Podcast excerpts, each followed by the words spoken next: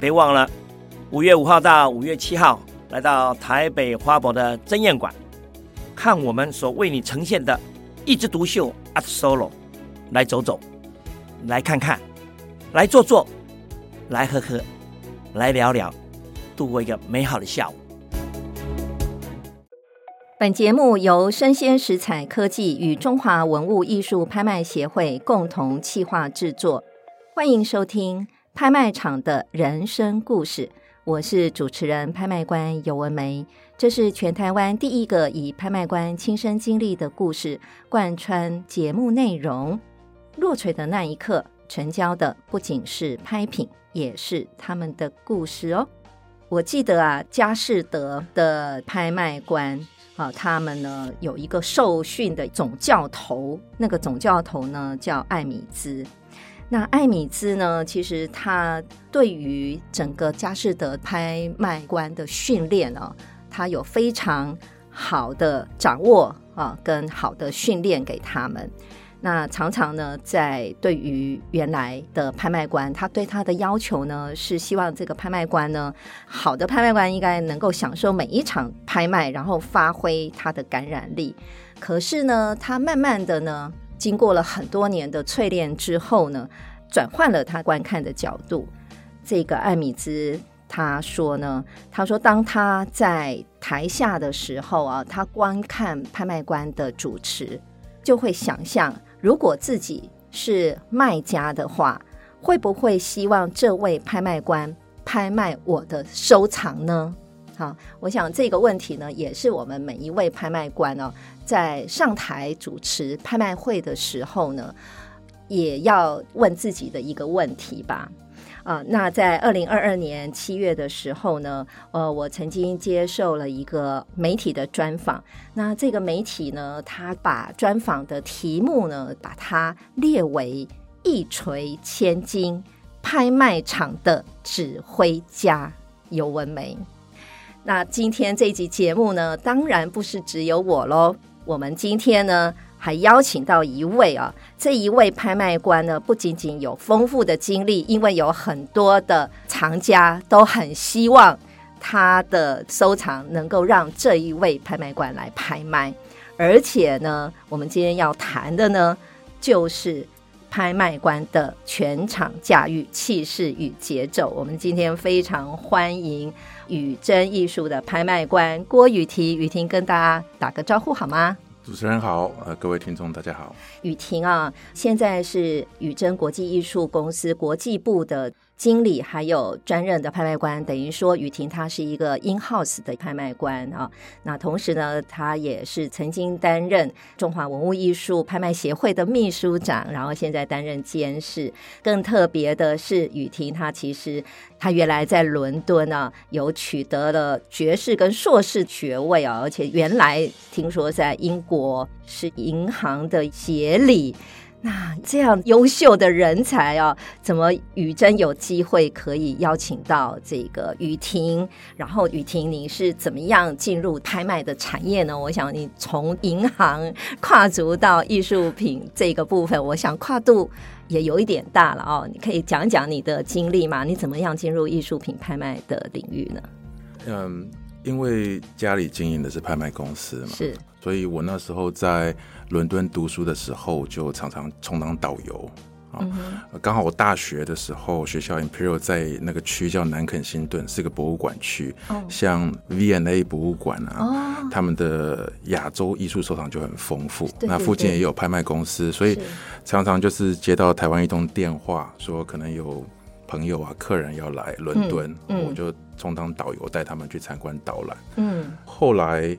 在研究所的时候，刚好学校又在大英博物馆附近，哇，太幸福了！就那么恰巧，因为那时候读 LSE 嘛，那个政经学校，出门门口往北差不多走五六分钟就是大英博物馆了。是，所以像伦敦每年这种亚洲艺术周的这种期间啊，有很多的展览啊、拍卖，很多台湾藏家客人来伦敦。我就会下课的时候，哦，比如说带他们去博物馆参观一下，是，然后可能跟他们去强纳汤吃个饭，然后又回学校上课。嗯嗯嗯。那我爸妈那时候也常来，哦，他展览拍卖的时候，他们都会来看，嗯、那我就会跟他们一起去拍卖，嗯，大拍的小拍的都一起去，嗯，那他们看拍卖是那种从头做到尾那一种，就是台上的拍卖官已经换了三四轮的，啊，他们还，还坚持坐在那边，对，然后上一个拍卖官可能去吃饭吃饱了，然后他们也不会饿那一种啊。那像像我就是我会溜出去喝个咖啡啊什么，嗯、那时候我爸就会念，就是说专心看这样子。嗯然后那时候就想说，不过就报价钱而已嘛。对，我在外面喝咖啡看荧幕不是一样吗？是。后来看久了，就比较明白那些细微的动作，比如说拍卖官他是怎么引导客人出价、啊，和客人去交流啊，就不是只是报价钱而已。嗯嗯。那。后来我工作，因为被调到纽约，那刚好这个城市又是大大小小艺术拍卖很多的地方，嗯，所以那时候又搭起 part time 的导游嘛，嗯，所以常常会需要去拍卖会做一整天，嗯，那这个时候就是从头到尾记录，然后晚上就是回报台湾我们家就是我们自己公司的那个，或者回报一下市场的状况这样子，嗯嗯，所以二零一零年的时候啊，呃，我第一次。真正参与到筹备拍卖会，哦，因为之前我做的行业跟这个没有相关。嗯。那时候我爸爸是说，这一次宇珍有一场很重要的拍卖，嗯，我就向公司请假一个月，然后就回台北帮忙，这样子。那时候是台湾的金管会委托宇珍，嗯，呃，拍卖前庆丰银行国泰美术馆的收藏品。哇，那一场非常的轰动，哎，也算是我们拍卖历史界非常重要的一个拍卖会的记录，对不对？对对对，那天呃。那一场是董事长就我爸亲自上台去拍嘛，嗯、那我就坐在旁边记录。嗯嗯嗯。那我就看着那个价格这样一直跳一直跳啊，然后过了一亿、两亿都还有人在抢，嗯、我觉得很惊讶，就想说我没有想到说在台湾可以看到这种金额上面。然后那时候开始拍预习的时候啊，起拍是一千两百万嘛。嗯。然后就突然就有人喊一亿，我当时吓到，我想说一千两百万直接跳一亿，好像。加了两三口哦、oh,，OK，但是中间有跳价就对，中间有跳价，然后突然后面有人就是喊一亿，是、嗯。那其实我之前看拍卖，我也没看过这一种，我想说他是不是记错那个价钱，喊错了，然后就。好像是突然就是插队跳上去了，然后后来我自己当了拍卖官，我才知道说，我们拍卖官最喜欢这种人，没错，最喜欢这种人，直接就冲上去了，跳上去了，对，那他们也是希望说让其他的买家措手不及啊，所以他可以赶快落给他这样子，所以这是一种技巧。对对对。那最后那一场总成交，我记得是八亿一千多万元嘛，然后其中最贵就是刚刚讲的这一个金玉金玉赤龙玉玺，是。才十二公分乘十二。公分，嗯，那拍了四亿八千多万元，是是，那时候也是玉玺类的世界纪录，对，哎，嗯，那后来我才慢慢了解到说，嗯，我爸会跟我说，其实世界上很多顶尖的收藏家都在台湾，嗯，第一个是因为台湾对中华文化的保存很好，那再加上厂家的文化教育水准啊，经济水准啊，所以很多藏家他是有长期收藏的习惯，嗯嗯嗯。那在这之后呢，我就搬回台湾，嗯、呃，加入宇珍，嗯、呃，然后就是从拍卖的准备工作开始，嗯、然后后来被指定成拍卖官。是，是那站上拍卖台第一次，还记得是拍什么拍品吗？还有记得吗？然后那时候心情是怎么样？拍品不记得没关系，但是心情应该是永远难忘的吧？拍，拍品是一件小的玉器，我记得了，对，对，但是。真的很紧张，很紧张，因为你被指定上台。虽然你看过很多，但是呃，我是那种上台就会很紧张的人。嗯啊，那我爸刚好他也是对员工很严格，是他那种军人个性，是他以前是将军将军退下来的，然后其实员工都很怕他。那我第一次在他们面前演练的时候，对，就是被他批评的体无完肤，真的是呃，那时候。第二天要拍卖了，都不知道说我到底能不能上场这样子。这个这个魔鬼的训练之下，就是有非常棒的拍卖官就要出现。每像每次拍完，他都会有一些批评啊，有些建议，但是越来越少了，是越来越少。他就是好多了。那我自己我觉得也是有进步一些，因为。我我回头看我刚开始拍卖的影片，我都不太想看的，所以应该是有一些进步了。所以到现在，像拍了差不多十二年了嘛，七十多场。那一开始第一次拍卖真的是很紧张，嗯啊，然后有一个糗事啦，嗯、是在拍卖前的一个糗事。那对，其实我公司同事都没有人知道，我今天第一次，嗯、第一次哇，第一次公开耶，我我们听众有福了，很糗的事情。嗯，有呃，你知道我们如果是第一次上场，我们最担心一定是报错价钱，哎，对对，对，对。有那个加价级数，对啊，大陆叫做竞价阶梯。哎，那我们通常是把它印在一张纸上，就是每天吃饭啊，没睡觉的时候都在背就对了。对，没错。因为我想找一个很安静的地方练习嘛，所以我就跑到顶楼，我在上楼，是，然后我就拿着那张纸这样子一直背，就是两百万、两百二、两百四、两百六，哎，两百六、两百三百、三百二、三百五、三百八、四百这样子。对，好，就是这样，念念念念念，眼睛闭着这样一直念。然后过了十分钟呢，两个警察来了。他们跟我说，有邻居通知他们，我们这栋楼的屋顶上呢，有个年轻人手里拿着一封信，表情很痛苦，然后嘴里念念有词，是不是准备要怎么样？然后又在屋顶靠边缘那么近，他们想说还是来关心一下好了。天哪！然后我就跟警察先生说，我准备第一次上台啊，我在背稿，这是我的稿子这样子。然后他们就觉得很好笑，他说不好意思，麻烦你们了。所以呢。第一次真的很紧张，但是就是顺利拍完了。是，真的超认真的。这个我们郭雨婷拍卖官，对，这个是我从来没有跟其他人分享过。好，第一次跟全球 全球的听众来做分享。其实说真的，我们都一样啦。每一个拍卖官上台前。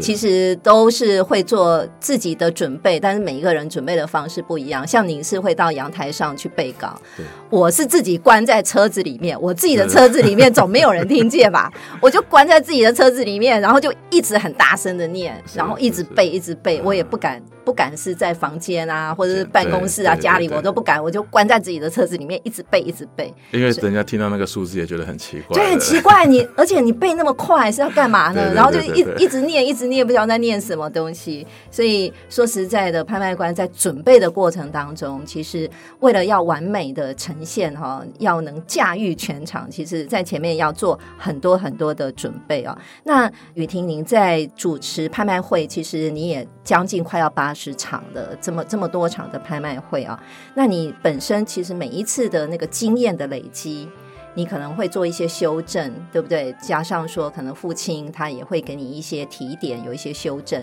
那慢慢的呢，你在对于手势啦、声音啦、表情啦，跟报价速度方面的一些掌握啊，你自己有没有什么经验或体会等等？嗯，我后来开始拍卖之后。后来就是慢慢的有摸索出了自己的一套，比如说上台前啊、呃，怎么去克服恐惧。对，那有一次我参加一个国外的艺术课程，同班就是有个拍卖官，嗯、那他已经退休了，很资深，那我就向他请教拍卖。嗯他本来以为我只是好奇，因为人家听到你是拍卖官，一定就是会很好奇这个行业。对，那但是我问了很多实际上场的问题的时候，他就说：“哎，有点惊讶这样的。”我就跟他说：“我是初学的拍卖官，那我很想想向他请教这样。”他就教了我很多。嗯，那包含上台呢之前呢，他们有些习惯会喝一杯威士忌消除紧张。哦，是。有些人会这样子。你会吗？我我不会，我们不准，不准，好，拍前不准喝酒。对，OK，呃，然后像一些呃，喝一些养生茶润喉这样子，对对对。然后也是跟一些新闻主播请教，哦，怎么样发声？发声的，对，因为呃，之前在伦敦我也去剧场工作了一年嘛，然后认识的戏剧老师，他也是有教一些声音表情的东西，呃，做一些发声训练，嗯嗯。呃，有拍卖官跟我说过，紧张是很正常，嗯啊、呃，但是你在上台那一刻，你就要进入状况，嗯，嗯嗯，因为一开始我们会想说，嗯，可能拍了三四件啊，七八件，可能就会比较不紧张了。他就说，你如果拍到第八件才进入状况，嗯，那前面七件怎么办？你怎么跟那些卖家交代？如果你拍不好的话，是，所以就是后来在恍然大悟，就是你一上台，你就是。就是要准备好了，对对对，每一件都要都要完美演出哈。对对，那你说手势啊、表情啊、声音，其实这些都很重要。对，但是我觉得对一个拍卖官来讲，最重要的是要你要把东西拍出去，因为其实我们就是业务，没错，没错。呃，业务每个人风格个性都不一样，你没有办法完全去复制另外一个拍卖官，你会觉得很每每个人都有自己的风格，对，会有自己的风格，他可能不适合你啊。但重点，你只要能把东西拍出去，对就好。对。有有一个资深的拍卖官，七十年代的拍卖官，呃，叫彼得威尔森，他说过一句名言，嗯，呃，一件艺术品，你不觉得拍的高价之后，它越看越美吗？应该是价格很美，对，价格。但是大家比较消极，就会想说大家跟风啊，然后追高这样子，但是。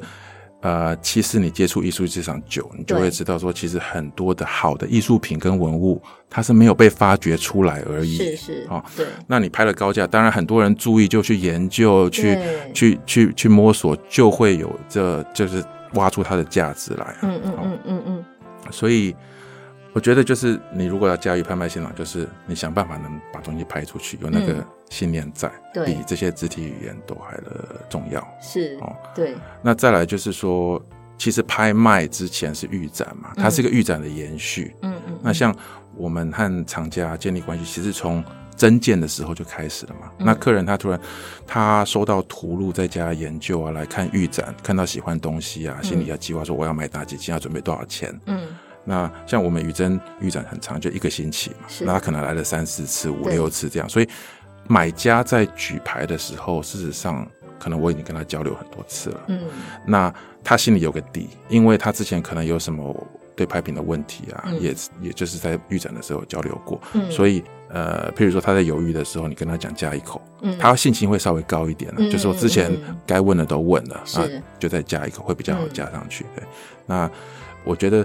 他不是只有拍卖场才决定说我要拍这件，他其实从收到图录那一刻开始，他已经开始在思考，就在对，就在盘算啊，准备准备多少金额在这一场要买哪些东西，这样子盘算了。我想这个也是像雨婷这样子，就是 in house 的拍卖官的优势啊，就是说你们从或者一开始征件，你们就已经非常了解这个拍品本身的一个状态。那另外的话呢，就是在预展的当中，你们也跟买家也有很多的接触，然后也了解买家他在想什么，哪一个点能够激发他这样所以我觉得像雨婷这样子，确实是非常有优势啊，就是资讯是非常非常的充足的啊。那能够掌握这个买家在想什么，当然。就是看你用哪一点去打动他，然后就把拍品卖出去，对不对？这个才是重点嘛，哈！有卖出去才是王道啊，不然前面花招太多，其实 拍品没有卖出去，那个都是花招而已，对不对？但是我们常常也会在大家在讨论这个拍卖官怎么样掌控拍卖的整个流程当中啊，大家常常会提到就是节奏感。那。一前面我有讲，就是有媒体来访问我，然后他下的标题是“拍卖会上的指挥家”。那我觉得“指挥家”这个是这三个字真的用的太好了，因为这个就是感觉拍卖官真的就是在台上，他要去掌握节奏感。雨婷，你觉得所谓的节奏感到底是什么呢？那你怎么样去掌握那个所谓的节奏感？呃，举例来说，平常现场如果比较多人抢的一件拍品，嗯。我们通常只会专注在两个人身上，嗯，啊，因为两个人抢的节奏，它会有惯性出来，嗯，我们就最喜欢这种节奏，是没错没错，两个人抢的，看一个地方，对，两个人抢就抢上去了，是，所以有时候人家会觉得说，我们是照举手的顺序嘛，其实不是，因为很多人抢的时候，你就是。呃，抓这两个比较会抢高的，去抢上去。嗯，所以有时候我们会不理那个人，嗯、不理其他的人。对，那有时候那些人会不高兴。我我记得有一次，那个我们前年帮那个芝加哥一个博物馆办的馆藏的转拍啊，我同事。他接电话帮一个客人竞标，嗯、然后被客人就是一直念，就说拍卖官怎么都没有看我们。哦，那他也没办法，因为他能做的也只能举手。是，因为当时现场现场的两个人抢的很激烈，那我一定是给现场 priority。对对对。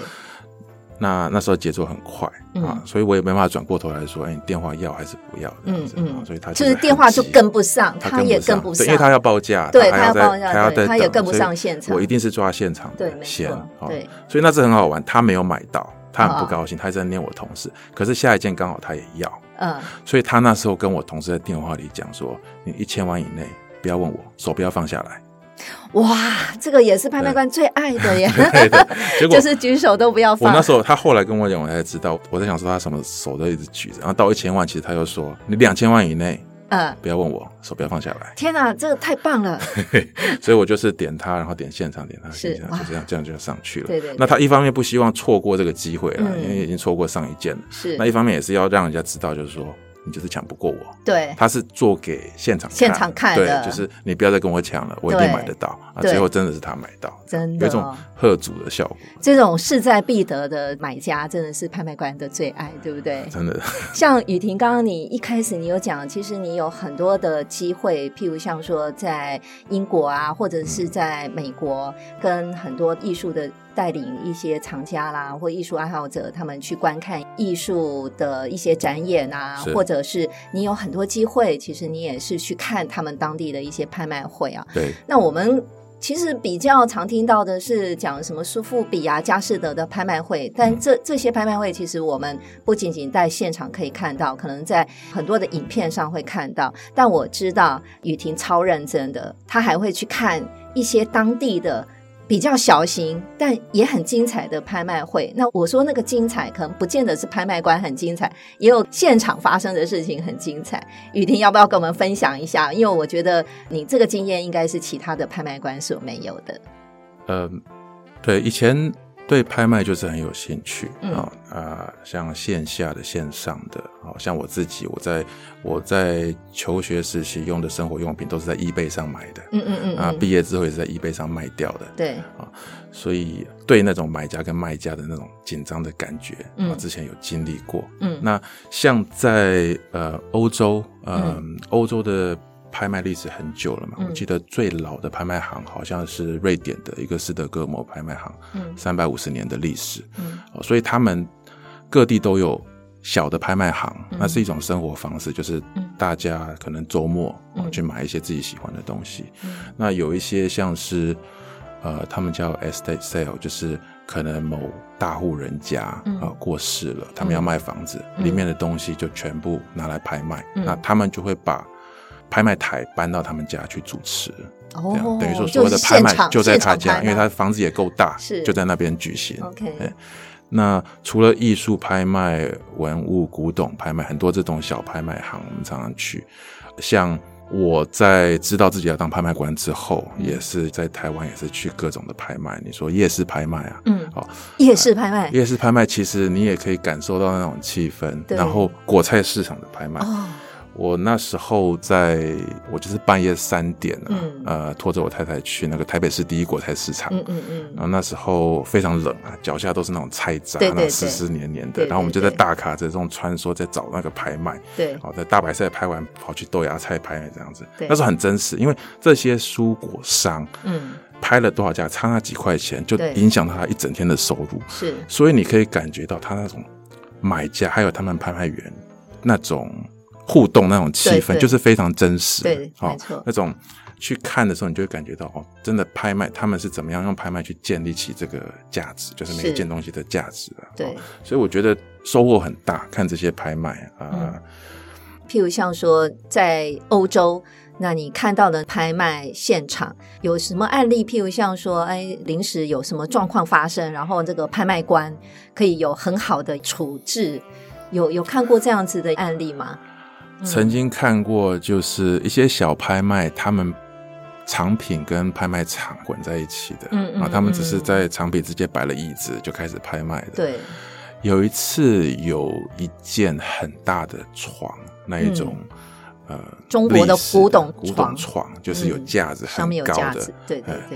很大的床，然后有人就靠在上面拍卖，结果拍到一半，那床垮了，就哐哐哐哐，每一根柱子都掉下来。天哪！然后就是乒乒乓乓，差不多十几秒左右。是那个拍卖官就很镇定，那个老拍卖官，嗯，他就眼镜拉下来看了一下，继续报价，继续报价，继续，因为他知道一定有人处理，但是你这件拍品，你一定要把它拍完嘛。没错，没错。我就觉得，哎，我很佩服这个拍卖官，他很镇定。所以拍卖官也是要镇定，对不对？临危不乱哈。就是你遇到什么样的状况，那你另外也要问一下哦，你你有遇过那种什么状况是？其实我们在拍卖现场常常很多的状况不是自己所预期的。那你有遇过什么样的状况是？原来没有预期，然后突然发生了，然后你你怎么样去处理呢？你有遇过这样的状况吗？嗯，其实就是现场的客人，譬如说电话断掉这一种，哦，对，这种就很麻烦。这个、对，这个我们也常遇到。对，那你有时候可以请观众稍微等一下，其实观众也能理解。嗯，但如果太久的话，还是要继续嘛。嗯、我记得有一次就是。我们也是拍一个专场，都是高价的东西，嗯，啊，是一个美术馆专场。我们那时候总经理跟一个厂家在电话竞标，然后标到很高的时候，他很高兴，因为那厂家在家里看我们的直播，那找很多朋友来他的园子里面，就是弄个大电视在看，然后喝茶、吃水果，有看看他竞拍，哇，真的是。他拍到之后，我就想说，我就继续拍下一件嘛。结果我就看到大家都。盯着总经理在看，因为他下一件也要拍，但是他太高兴了，跟大家在欢呼，忘记了，忘记他下一件他还要竞价拍，我就听到总经理在那边大喊说：“陈董，陈董，你不要再讲话了，我们我们已经开始拍了。”然后大家现场也是都在笑嘛，可是。我也是稍微等了一下，但是真的你也不能等太久，嗯、因为就没没有办法联络上他了，所以只好那一件就是拍给别人，拍给别人了。对，对 哇，我还是第一次听到，真的，因为我们平常拍卖官没有办法跟买家及时连线嘛，哈，我们其实也都是透过电话委托这边哈来做交流啊。哎，我还真的第一次听到，说是竞买的时候，他还弄个大电视，然后找了亲朋好友一起来看他怎么样发发挥他的踊跃竞价的精神哦，好像在看足球赛一样。对，哇，这个谢谢雨婷哦，经过你的这个经验，也让我们开了眼界哦。好，那我想问一下，你有遇过，譬如像说，因为你在控制全场当中，你在。拍卖的时候呢，如果说哎，呃，竞买人如果说有跟你抗议过什么事情，有什么争议，后来你怎么样处理这件事情呢？你有遇过这样的经验吗？OK，嗯，都会发生一些小小事情，就是像我们刚才讲的，嗯、你你只看这两个人，你没有注意到他，对，那这种小的争议，对，那。其实我们尽量会在拍前的准备工作，把这种争议降到最小。是，对。因为其实你想，我们拍卖会可能只有几个小时，是是，可是一场拍卖是六个月的准备。以时间来看，拍卖官其实拍卖会占不到那个时间的百分之一。嗯，好，嗯，所以每次上台前就是。同事六个月的努力就扛在你肩膀上，就那种很紧张，真的 有没有这样想过？真的 有，想了就睡不着了。我我也是，就是我觉得拍卖官也是一个良心的工作。其实你看到你的同事们，他们努力去增建，然后跟卖家做交流，譬如像从增建啊，做图录啊，再来办预展啊，再做宣传啊，做了这么多的事情。然后你会发现，最后就是要靠拍卖官对来做最后的，因为你刚刚有讲嘛，卖出去才是王道嘛，对不对？对对对，最后要靠拍卖官卖出去。那其实你说像要减少争议，嗯、我们尽量就是说在拍前图录是很重要的。嗯，像我们找的资料点很多，每件拍品，我们希望说你不是只是来买一件收藏，嗯、你是去了解你最喜欢的这种类别。是啊。我其实也很佩服我们客人，他们来到宇珍的时候，其实已经做了很多功课。Oh. 常常看他们捧着图录来，密密麻麻的那个便利贴贴的满满的，这样、oh. 有时候还会给我们补充资料。Oh. 哦，所以我真的很佩服这些客人。那像国外，呃，有一次有一个美术馆馆长送件，嗯，他平常馆藏都会在国际拍卖，国外很流行就是这种，你会。你会有进也有出，嗯嗯，哦，那因为就是越洋沟通，他他英文也不是很流利啊，所以那时候很紧，他很紧张，嗯，因为他们董事会就怕他说会把这馆藏贱卖了，哦，哦，那时候每天的工作就是回家就是安抚他，跟他报告我们的进度。是。那后来有一阵子，他压力实在太大，他直接飞来台湾找。他就是说啊，因为董事会给他的很大的压力，对。所以那时候我们还在校稿图录，对。我们就把 PDF 拿给他，然后他看了就哈哈大笑。他说：“你们找资料比我的研究员还多，现在要卖我有点舍不得这样子。”然后就。后来也是拍的不错，所以就是说，在拍前就是尽量把这种可能争议的东西先降低。嗯，好。那拍卖的时候呢，我觉得就是你拍三万五万的东西，你把它拍好，你也是对他们公平。不要说因为价钱低，就就好像想赶快把它解决掉。是。那你自然客人感觉到，哎，你信任他们，他给你信心的话，他给你信任感的话，嗯，你拍到三千五千万，他们比较敢举。对。那比较不会有。就是觉得，哎、欸，你拍卖官，你你在做的我，我我不同意，我不喜欢这样子，嗯嗯、就是可以把它降到最小，嗯、这样子。刚刚雨婷就提到说，呃，就是雨珍的拍卖图录啊、哦。说实在的，我看过这么多的拍卖图录，真的也非常推荐。我觉得雨珍的拍卖图录是算收藏级的拍卖图录，就是说这个拍卖图录啊，你你收到以后啊，你还真。舍不得去转送给别人，因为里面真的满满的跟拍品相关的知识的资料，它其实就是一个宝典。我觉得真的是这样子。如果各位有这个荣幸，有这个机会收集到宇珍的拍卖图录的话，我跟你讲，宇珍寄给我的，我都把它收得好好的。真的，每一次不仅仅是在图录的编排。拍摄就是对于作品的拍摄，然后还有用纸设计，最重要的还是里面的内容啊！我觉得真的都是一个对于相关的文物啊的知识补充一个最好的大补帖，这样子。像你讲到图录，嗯、我就想到之前有个争议，前几年拍一个法国收藏家的私人收藏，嗯，它里面有几件是呃圆明园的东西，嗯嗯嗯，那我们到图录就是。依照我们考据的写上去。是，但是后来快要拍卖的时候，我们收到了，就是因为你知道圆明园的拍卖在国际上一直很敏感，之前收手的问题，那我们就是收到呃大陆的相关单位来信，就是希望说我们看能不能不要用这个去大力宣传这样。那我们那时候也是尊重呃，然后我们跟送件的厂家讨论的结果，对，后来就是觉得说好，那就重印。嗯，我们那时候图录已经印出来，还没寄，嗯，我们就全部回收，然后重印，就是最后最后只留了几本做纪念，其他全部都回收掉，就重重印。是。那时候就是很紧张，到不知道说拍卖的时候那个墨干了没有这样子，真的，所以这个也是哦，因为要让整个事情更完美哦，整个拍卖更顺利，其实。背后大家所看不到的准备的工作，其实挑战真的蛮多。那最后我们留一点时间哦，请雨婷简短分享一下，你觉得一个拍卖官应该要具备哪一些特质呢？我觉得体力要很好。哦，对对对。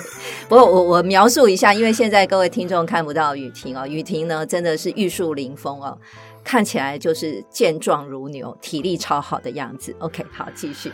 嗯。拍到一半的时候就不是健壮如牛，拍到一半的时候，你看你就会去看说剩下还剩多少，还有一叠，就想说接下来要保留力气。对，因为上台他你没办法停下来。对，那其实你上台的体力要好，那你在那个平常增建的时候体力也也是要很好了。因为像我们去藏家家里，他可能说一个房间全部是艺术品。就跪在那边一整天，就是每一件打开看这样子，所以，其实我觉得做这一行基本上体力体力都要好，都是要很好。好，那除了体力好呢，还要什么好？我觉得现在就是要去适应新形态的拍卖方式呃，电话是本来就有，但是网络越来越多，大家对艺术品文物的拍卖还是会比较喜欢实体的那种互动，对。啊，但是。他们会用网络当辅助，可是网络对拍卖官来讲，嗯、因为现场如果这个人不要出价了，他会跟你摇摇头。对对对。那网络你不知道啊，你只能盯着摄影机看，就是被已读不回这样子，你就是只能说慢慢的去揣摩，差不多我要留多少时间给网络，嗯、因为网络也会有一些延迟嘛。对，没错。所以要去适应到这种新的模式啊。嗯、但是我觉得它不会完全取代实体拍卖，因为很多人他收藏古董啊、艺术品，其实拍卖是他收藏一部分的乐趣。他买这件东西，除了原本的价值，我是在拍卖场买的。对，那我是跟谁谁谁抢的。对，那当时拍卖官还怎么样怎么样？对，不要给我，最后被我抢到。对，其实这种东西他们十几年后都可以拿出来讲。没错，可以传送，一直不断的传送这样子。对，那雨婷，你觉得还有拍卖官还需要准备什么样的特质吗？体力好，体力好。对，然后上台前的准备很重要。嗯，就是。